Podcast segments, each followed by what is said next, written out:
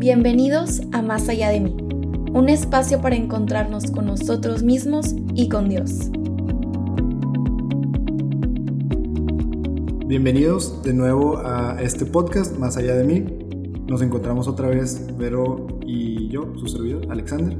Y pues bueno, terminando ya con este capítulo 10, es el último de la serie donde estamos hablando de la espiritualidad. Ya vimos los primeros cinco capítulos, la dimensión psicológica, o empezamos a ver temas de la dimensión psicológica, y en estos últimos cinco, pues la dimensión espiritual, ¿no? Si Dios lo permite, después vamos a tener una serie de cinco capítulos donde hablemos un poquito más de temas que sean propiamente de las dos dimensiones, porque creo que en estos capítulos sí hemos hablado de la espiritualidad y aterrizándolo un poco también en la parte psicológica, pero pues está marcado la parte espiritual. Entonces después ya vamos a tener la oportunidad de ver cómo se complementan o, cómo en, algunos temas pues se ven demasiado entrelazados, ¿no? Y pues bueno, sin más, pero ¿qué podemos esperar de este capítulo? Sí, pues justo en el capítulo anterior hablábamos como del sentido de la vida, también el propósito que cada uno tenemos y los medios para llegar. Pero pues ahora, ¿qué hago con eso, no? ¿Qué hago con eso y cómo, cómo se vive día con día? ¿Cuál es la forma de trabajarlo, de llegar a, cumplir con ese propósito, a cumplir con ese sentido? Entonces vamos a hablar un, un poquito más al respecto en este capítulo. Claro. Y pues bueno, la idea es trabajar un poquito con el tema del sentido de la vida, pero ese sentido pues llevarlo de manera acompañada. Y es que, como decíamos en el capítulo anterior, un sentido de vida pues termina siendo mucho más grande que yo. De hecho termina siendo mucho más grande que mi vida.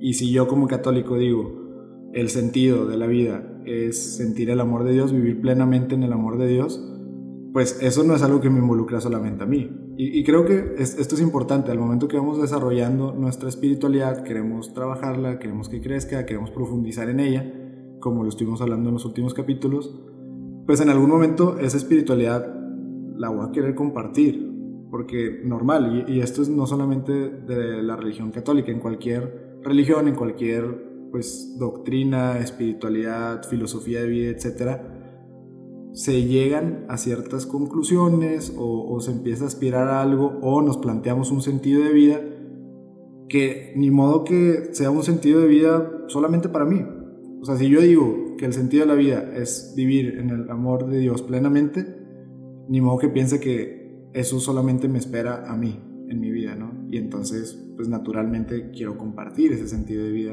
con alguien más. Claro, sí, es algo que, que es una pregunta en la que el ser humano se cuestiona durante toda la vida, claramente cuando se logra responderla, eh, pues va a querer, como dice Alexander, compartirla, va a querer encontrar las formas de poder llegar a, ¿no? Y este sentido hace que todo lo que yo haga en mi día con día tenga un propósito y sea algo que vaya mucho más allá de mí. Claro.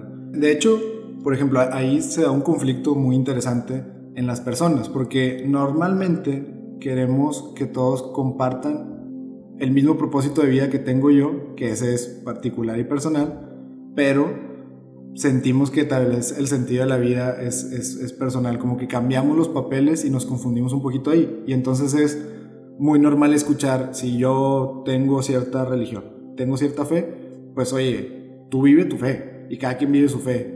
Y eso no tiene sentido, no tiene sentido porque si, o sea, si yo creo en algo, mi fe necesariamente tengo que creer en algo, pues evidentemente es algo que quiero creer y que también quiero que los demás crean. O sea, no tiene sentido que sea algo personal. Pero, ¿qué pasa? Que en tema de propósito de vida, sí queremos, eso sí lo tenemos que compartir, o eso sí queremos que piensen igual. Es, decir, yo pienso que mi propósito, o me, propongo que mi propósito de vida sea servir a los demás, por decir algo, y ayudar a los demás. Y cuando veo que alguien no sirve a los demás o no tiene ese propósito de vida, pues entro en conflicto y digo, oye, ¿por qué tú no estás sirviendo a los demás? Y creo que ahí se dan demasiados conflictos cuando no entendemos que un propósito es algo personal y un sentido de vida sí es algo que se puede compartir, ¿no?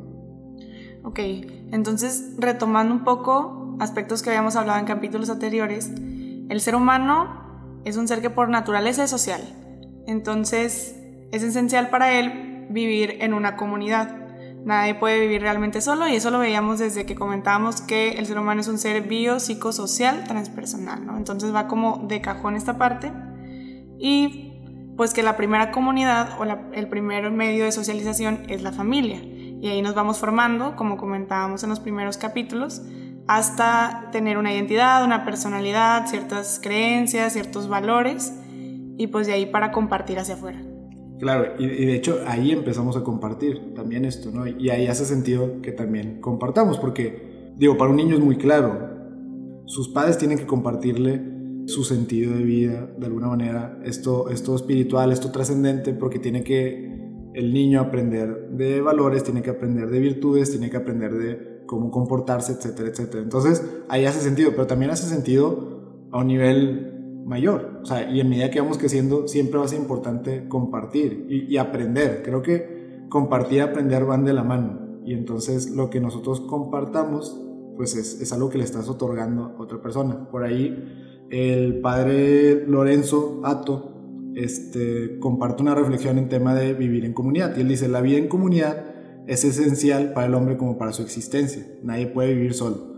Tenemos la necesidad de vivir en grupos, un poquito lo que comentaba Vero, ¿no? Y dice, nacemos en la vida de una comunidad familiar, la familia, y gracias a ella desarrollamos nuestras potencialidades de seres humanos.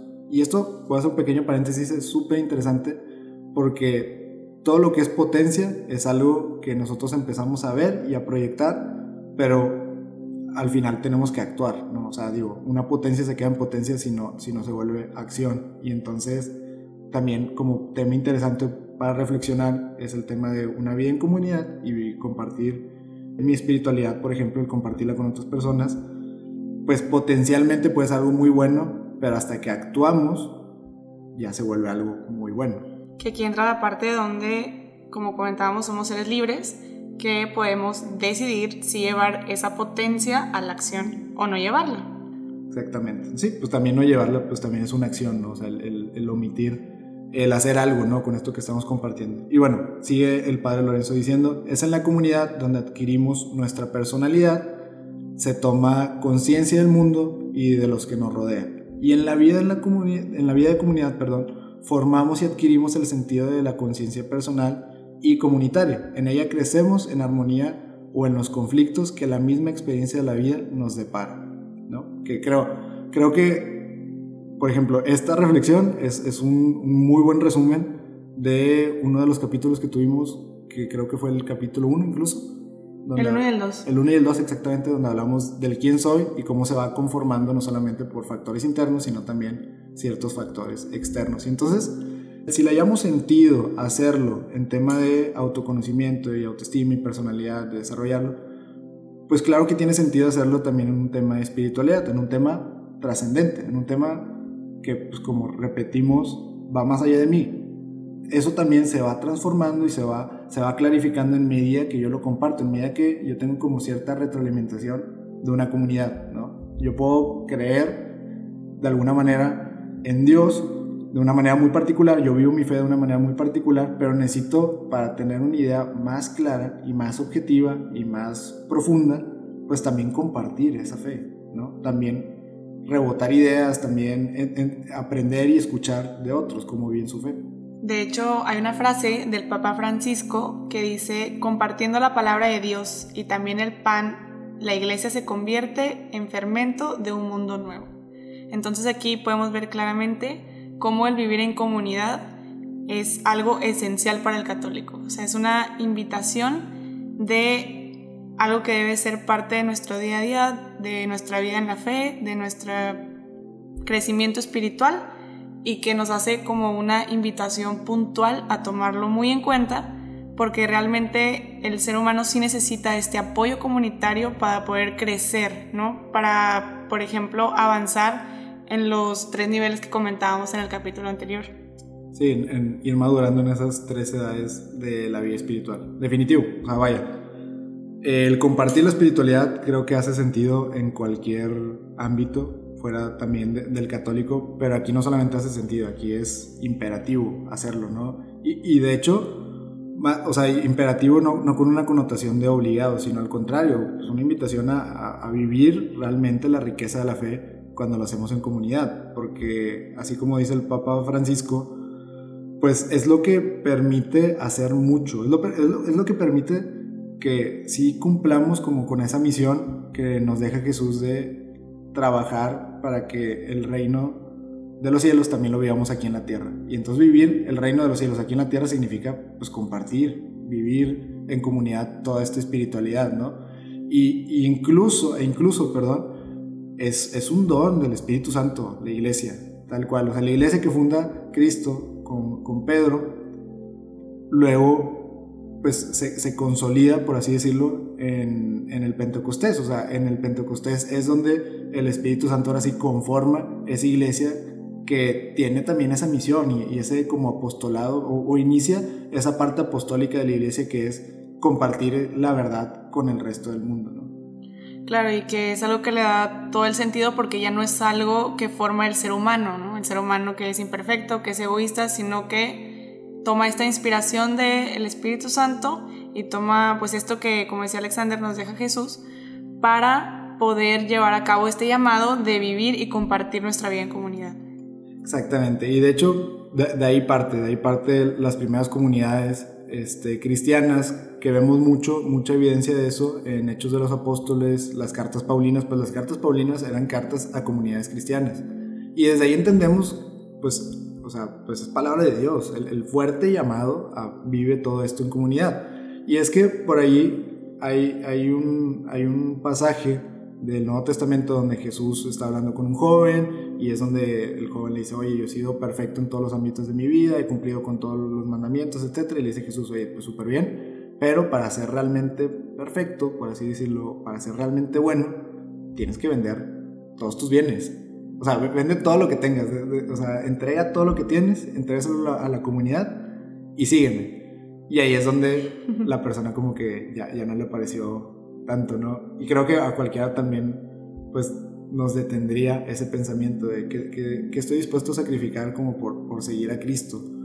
Pero así de fuerte es el llamado entonces a vivir en comunidad. y también es práctico ese sentido de entregar, de, humildad y todo esas, todas esas dinámicas, digamos, dinámicas espirituales, apenas en una vida en comunidad. Tú no puedes vivir solo esto, así de sencillo. O sea, tú no puedes vivir la plenitud de tu espiritualidad solo. Sí, porque si estamos llamados a perfeccionar esa forma de amar, pues con quién trabajaríamos esa parte, ¿no? Y además este llamado a dejar todo claramente sería mucho más difícil sin alguien que vaya al mismo lugar hacia donde nosotros nos estamos dirigiendo. Exactamente, sí. O sea, el, el sentido de la humildad es poder compartir con alguien más o el no sentirme superior a alguien más. Y entonces, si te fijas como que, ok, de, desde decir la frase que la humildad sirve para no sentirme mayor que alguien más, ya estoy dando por supuesto que hay otra persona ahí. Entonces, eso solamente, o ese pensamiento, esa reflexión, esa manera de vivir tu espiritualidad, solo se va a dar si sí existe alguien más. Si no existiera alguien más, pues bueno, como que no, no se dan todo este, este crecimiento.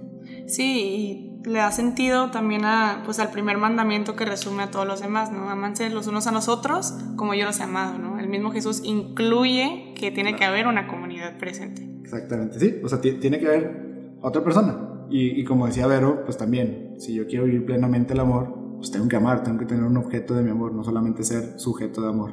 Pero ahora se, se viene otro tema, digamos, también relevante en la vida en comunidad, que es no solamente pertenezco a una iglesia y soy iglesia y, vamos, como que creo que de eso se habla mucho, el, el, sentido de pertenencia a la iglesia y cómo todos construir esa iglesia, pero también eso involucra el estar, por ejemplo, en grupos, que mucha gente piensa que es como una etapa, o sea, es, algo donde, eh, no sé, te sirve cuando estás joven y está entretenido y diviertes, este, experiencias nuevas, etcétera, etcétera.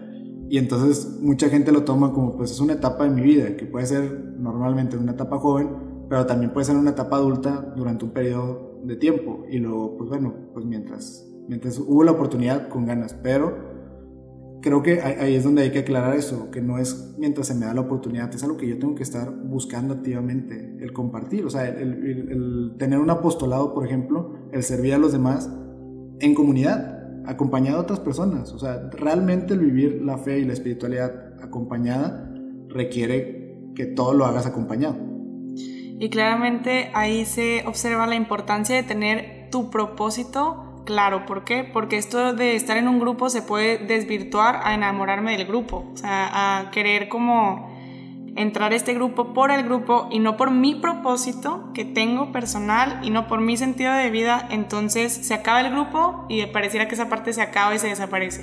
Sí, es, es como comentábamos en el capítulo pasado, seguir confundiendo los medios con los fines y entonces poner como fin el grupo cuando es un medio para cumplir, como dice Vero, mi propósito de vida. Y entonces grupos, apostolados, maneras en que queremos servir, siempre tienen que ser un medio para desarrollar esta espiritualidad el fin, digamos en este caso, o el propósito en este caso es vivir acompañado. Ahora, pues hay muchas maneras de que yo puedo vivir acompañado mi fe. No casarme con un apostolado o con un grupo, pero sí casarme con el hecho de tengo que estar haciéndolo acompañado, ¿no? Y pues bueno, partiendo de, de, esto de vivir la espiritualidad acompañado a otras personas y crecer con otras personas, creo que aquí viene mucho al caso un tema que que de hecho es, reflejo del capítulo 5 donde los invitábamos a, a, la terapia, los invitábamos a vivir acompañado, ahora sí, ese proceso de autodescubrimiento, de desarrollar mi inteligencia emocional, es importante pues hacerlo acompañado de alguien experto. Acá va, una invitación muy parecida. En el tema espiritual es importante también estar acompañados en mi crecimiento, o sea, puntualmente en el yo crecer espiritualmente. Y entonces también ahí hace sentido el pertenecer a un grupo porque entonces yo me puedo acercar con gente que tal vez está más preparada o ha experimentado también ciertas barreras o ha experimentado ciertas situaciones en su crecimiento espiritual y entonces me pueden ayudar aprender. O sea, y lo comentábamos, el compartir y vivir en comunidad también es aprender. Y entonces yo también puedo aprender de otras personas en mi espiritualidad. Y claramente este paso es muy importante, sobre todo cuando reconocemos que vamos a tener una fe que deja de ser una fe heredada o porque crecí en una familia que cree y que es creyente, perdón, y ya quiero que sea una fe por decisión, pues pueden surgir muchas dudas, ¿no? Entonces la importancia de estar, como dice Alexander, acompañado de alguien que tal vez haya vivido más, que tenga un poco más de madurez en este tema, puede ser clave para esos momentos de cambio en mi madurez espiritual personal. Exactamente, o sea, y, de hecho por ahí, por ahí, bueno, en el catecismo mencionan cómo el sacramento del bautizo, por ejemplo, es, es, es una gracia y es algo que realmente están llamadas las familias a dárselo a sus hijos, porque es algo que, ahora sí, la comunidad te otorga a ti, te, te hace parte de esa comunidad que es la iglesia y dentro de muchas cosas en tema teológica pues incluye muchas más cosas o, es un paquete digamos más completo, ¿no? Pero de entrada uno de los aspectos es eso, o sea, es, es algo que la comunidad te da, pero en el momento que tú haces la confirmación es más un tema donde tú ahora te permites entregarle a la comunidad. Y entonces esto que menciona Vero es importantísimo. Tiene que llegar un momento donde ya no es algo que yo heredo, sino que ahora yo activamente busco también compartir a los demás. Y entonces eso en plenitud solamente pues viviéndolo en comunidad y querer tú pertenecer a la comunidad. Sí, y como comentábamos en los primeros capítulos, pues es una decisión que involucra ser muy valiente, que involucra ser honesto, igual que como si fueras a ir a, terapia, y también buscar a alguien, así como en la terapia eh, puedes no hallarte con cualquier terapeuta, en este acompañamiento podría ser... Eh, necesitarse de un buen discernimiento para ver quién te puede acompañar en este proceso. Exactamente. Pues bueno, y, ahí voy a hacer una pequeña aclaración.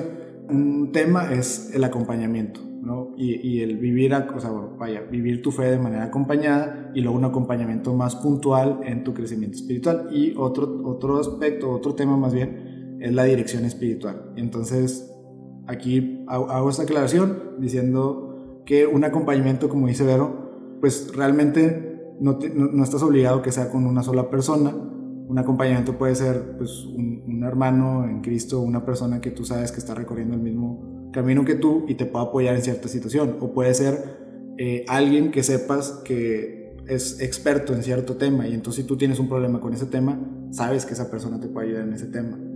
Pero, o sea, lo importante es sí hacerlo, o sea, sí buscar que alguien te acompañe en este proceso y sobre todo en temas que, que, nosotros nos sintamos bloqueados espiritualmente o que no podamos avanzar o que no podamos dejar de hacer o hacer, sí buscar a alguien que me pueda ayudar a crecer, no buscar solamente a alguien que me escuche, no, vaya, como lo decíamos en la terapia, o sea, no es lo mismo una amiga o un amigo que me escuche y me pueda dar un consejo a alguien que sepa puntualmente cómo acompañarme en este tema en específico, ¿no? Y entonces, pues una, una invitación también podría ser hacerse de acompañantes espirituales, o, sea, bueno, uno, dos personas, tres personas que tú sepas que puedes recurrir a ellos y que te van a ayudar a crecer, no, no que te van a solamente escuchar y, y decir lo que quieres escuchar, sino que sí te van a ayudar a crecer. Y ahorita, si quieren, platicamos un poquito más de la dirección espiritual.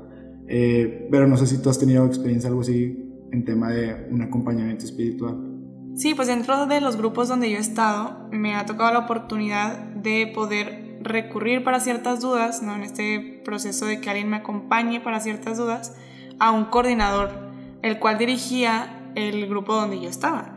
Entonces, realmente eh, entender que el Espíritu Santo eh, pone a ciertas personas en ciertos roles jerárquicos y que pueden ser acompañantes efectivos para ciertas dudas, pues también te da una herramienta para poder utilizarla cuando se requiera, ¿no?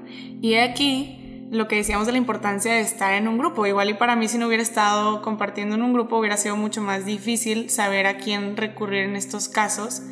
Pero pues gracias a Dios se me dio la, la oportunidad de sí estar y sí poder sentir el llamado de recurrir para ciertas dudas con esta persona. Claro, y de hecho, bueno, parte de, siendo parte del mismo grupo del movimiento DIEC, este, yo, estamos muy familiarizados con, con, ese tema del acompañamiento. A mí también me ha tocado recibir acompañamiento y buscar, de hecho, acompañamiento puntualmente en ciertas personas. Y también me ha tocado estar del otro lado, dando acompañamiento como, como maestro creo que es muy, es muy sencillo de ver el rol de un maestro, un alumno, cómo le hace ese acompañamiento, algo parecido, he dado acompañamiento espiritual y no espiritual, eh, pero en el grupo, en el movimiento, puntualmente acompañamiento espiritual. Del otro lado también puedo decir que, claro, pues es algo para lo que te preparas, es algo para lo que estás dispuesto y entonces, de nuevo, hace sentido que yo busque acompañamiento en alguien que esté pues preparado o listo para, para dar ese acompañamiento, ¿no? Y, y, aquí es donde ya pues diferenciamos un poquito con una dirección espiritual, porque por ejemplo en un acompañamiento pues no, no es un proceso tan formal, digámoslo así, o sea, no, no, es, no es algo tan establecido o no llega a serlo todavía como un nivel, tal vez como la terapia, una dirección espiritual. Por ejemplo, ahorita que Vero mencionaba esto de, del acompañamiento con un coordinador así, en algún momento a mí me tocó estar coordinando un grupo dentro del movimiento en el cual Vero era parte del equipo, ¿no? Y yo, yo llegué a darle acompañamiento espiritual a Vero, pero fue una dinámica de, de a momentos, por decirlo así, o sea, en, en la necesidad de Vero o en, o en, la voluntad de Vero de buscar crecer espiritualmente en ciertos temas en específico, se dio esos momentos de acompañamiento. Y entonces, como dice Vero, la importancia de estar en grupos para aprovechar esta herramienta. Y ahora, pues estamos compartiendo una apostolado, que es por ejemplo, este podcast. Y ya no hay esa relación de coordinador y, formadora, por así decirlo, donde yo le doy acompañamiento puntual a ella. Y simplemente ahora pasamos a un rol más bien de estar acompañándonos en este apostolado, compartir y vivir en comunidad este apostolado. Pero eso significa que ahora Vero el acompañamiento, claro, lo busca puntualmente en otra figura, que de repente también puede buscarlo en mí o yo puedo buscar en Vero cierto acompañamiento cuando hablamos de ciertos temas en específico, pero pues ahora la invitación es a que Vero pues más bien ya, ya sabe que ahora con otro coordinador va a buscar ese acompañamiento, con otra coordinadora, ¿no? Entonces, bueno, nada más como para no, no dejarlo como muy al aire, pues el acompañamiento se da puntualmente para ciertos temas, para ciertos momentos. Es importante buscar a alguien que me ayude a crecer espiritualmente, no que solamente me ayude pues a compartir, escuchar. Pues justamente el que te acompaña está para darte herramientas para que tú mismo tomes esas decisiones y, te resuelvas esas inquietudes que tú traes en tu interior. Exactamente, y, es la riqueza, y es, es, lo, digamos, lo fregoncísimo pues de la vida espiritual acompañada y en comunidad, porque de entrada la comunidad te va dando herramientas y te va dando oportunidades de crecer. Y luego el vivir realmente en comunidad tu fe, o sea, el vivir el apostolado, los grupos, etcétera, estás acompañado de otras personas y eso también te da herramientas. Y ahora, un acompañamiento todavía te da más herramientas, todavía más puntual, ¿no? O sea, para, para crecer y, para resolver, como dice Vero, o al menos para que tú empieces a resolver estos temas o empieces a desarrollar estos, estas, estos temas y estas virtudes en tu vida espiritual. Y ahora vamos a un siguiente nivel, que es algo que en medida que yo me tome muy en serio esto de crecer en mi vida interior, en mi vida espiritual y desarrollarla, va a llegar un punto donde necesite, ahora sí, un acompañamiento más formal, tanto como lo es la terapia, si yo, si yo voy en serio en este tema de trabajar pues mi, mi dimensión psicológica, por así decirlo, pues necesito alguien ya experto en, dar acompañamiento en esos temas y dar un seguimiento. Y entonces es la invitación a la terapia. Bueno, y aquí en el ámbito espiritual, la invitación es una dirección espiritual, donde sí formalmente se establece al menos esos roles de yo te voy a dar dirección espiritual, tú, me, o sea, tú buscas a quién te vaya a dar dirección espiritual y quién le vaya a dar seguimiento, ahora sí, a temas que requieran, pues no solamente una solución en ese momento o una sola herramienta, sino vas a recurrir constantemente a esa persona para diferentes herramientas. Sí, ya involucra algo como conocerte espiritualmente, o sea, conocer cómo es tu espiritualidad y cómo poder llevarla a desarrollarse. Y también reconociendo que, igual que en el autoconocimiento, este proceso no es lineal, entonces hay altas, hay bajas, y pues qué padre y qué, qué bendición poder tener a alguien que nos esté acompañando constantemente en este proceso y que sea un espacio para mí, un espacio para yo poder conocerme y desarrollar esta vida interior y desarrollar una mejor espiritualidad. Es, es realmente eso, una bendición y una oportunidad excelente para la persona de pues tener es, eso a qué recurrir, esa persona a quien recurrir para sí, sí expresarte, sí expresar tu espiritualidad en, el, en el, sentido más profundo, ¿no? Y, también la bendición es esa, que nosotros constantemente, y, y me voy a regresar todavía como a, los primeros capítulos que hablamos de espiritualidad, constantemente tenemos estas dudas existenciales, ¿no? Y cuál es mi sentido de vida, hacia dónde voy, qué hago, en qué creo. Bueno, y empiezo a creer, o empiezo a decidir, o empiezo a aterrizar todos estos temas, pero también nos da miedo o tenemos el vértigo de repente decir, bueno, y ahora tengo más dudas, no tengo, o sea, paradójicamente no es como que teniendo respuestas ya voy a tener menos dudas, al contrario, seguramente voy a tener más dudas y más dudas. Y, así funciona nuestra espiritualidad, entre más profundizamos, entre más conocemos, más queremos saber. Y qué mejor que alguien que esté preparado para responder esas dudas, o sea, bueno, y para guiarte en que tú vayas respondiéndolas, encontrándolas, etc. Y, y digo, también, tanto como en la terapia, Aquí en la dirección espiritual, quien da dirección espiritual, pues es alguien preparado para eso. De ahí tal vez una invitación tal vez más aterrizada sería, a, claro, buscar una dirección espiritual si quieres trabajar en serio tu vida interior y tu espiritualidad y crecer en ese ámbito. Pues bueno, buscar que sea alguien preparado. Y normalmente quienes están preparados, pues gente eh, consagrada a, a la vida espiritual o a la vida con Dios o a la vida de la iglesia, ¿no? ¿Por qué? Porque se preparan toda su vida, ahora sí, para acompañar a las demás personas en su fe. Están entregados a eso. Un sacerdote está entregado a su comunidad. Y entonces hace todo el sentido del mundo que un sacerdote pueda dar dirección espiritual porque entrega su vida a eso. Una consagrada, por ejemplo, este, o una monja, seguramente también, también están muy preparadas para eso porque entregan su vida al servir a la iglesia y a la comunidad, a la familia grande, por así decirlo, ahora sí, la macro comunidad que es la iglesia, de esa manera también. Y entonces hay un proceso de dirección espiritual puede ser muy enriquecedor porque es gente no solamente que estudia la espiritualidad y que la trabaja y que ellos tienen también un testimonio de vida increíble en tema de trabajar su vida interior, sino porque también tienen las herramientas para ayudar a, que alguien más la trabaje. Muy bien, y entonces Alexander, ¿tú has tenido alguna experiencia con esto de la dirección espiritual? ¿Qué fue lo que te motivó, no, ya a buscar algo más puntual para tu crecimiento? Sí, sí, en definitiva, y, creo que, bueno, si, si, Dios quiere, después tendremos oportunidad de platicar más en cuanto a ese suceso, pero yo de hecho me bauticé buscando querer aprender más de la fe católica y en algún momento aprendí lo suficiente como para estar convencido de que aquí era, aquí era donde quería encontrar como ese amor y aprender a amar. Entonces yo me bauticé a los 17 años, en, en una edad un poco compleja, yo creo, para, para cualquiera 17, casi 18 aparte. Y quien, quien me fue dando como un acompañamiento y me fue introduciendo a esta vida en iglesia eh, fue mi padrino, el sacerdote Daniel Villarreal. Y de hecho también hizo sentido que luego él se volviera mi director espiritual. Y yo agradezco bastante eso, porque es alguien que me conoce profundamente, conoce profundamente también cuál ha sido mi experiencia espiritual, mi experiencia con la fe, y entonces hemos podido trabajar puntualmente eso, mi espiritualidad y mi fe. Este, que puedo rescatar también de, esa dirección espiritual, que sé que es alguien, de nuevo, alguien preparado para eso, sé que también es alguien que lo busqué, eh, en algún momento lo, lo platicamos, y entonces establece como también esa relación no solamente de padrino, él es mi padrino bautizo, no solamente de padrino y dejado de amigos, sino bueno, director espiritual y, pues alguien que le está dando la dirección espiritual, ¿no?